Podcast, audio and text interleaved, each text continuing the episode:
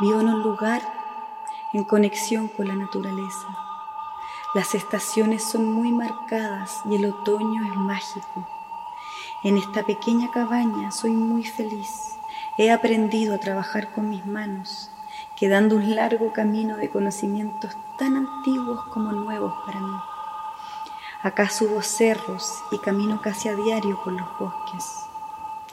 Vivo en un silencio blanco, escucho el río todo el tiempo. Convivo con una familia de patos, un picaflor y una carpintera que saludo a diario. Sus aguas ahora están tan bajas que puedo caminar por sus rocas inmensas. Esas desaparecen en el invierno cuando crece tanto el caudal que esta cabaña parece una isla desde mi ventana.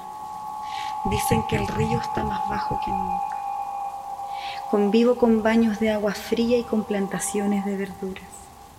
La naturaleza me da alegría, le hace bien a mi espíritu los bosques del Gualmapu son únicos, encierran ese misterio encantador de secretos milenarios.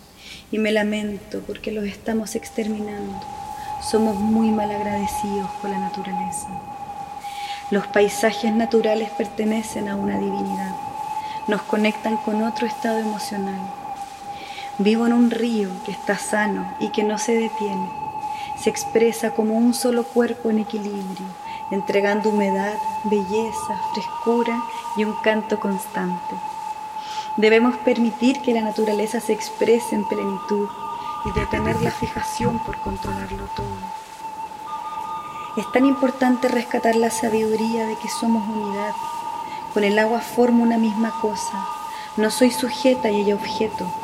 Si nos separo, la naturaleza se vuelve un recurso la naturaleza, yo y mi familia formamos un solo sistema.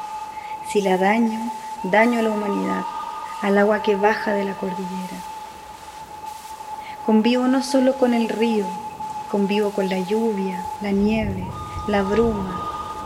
Somos la humedad.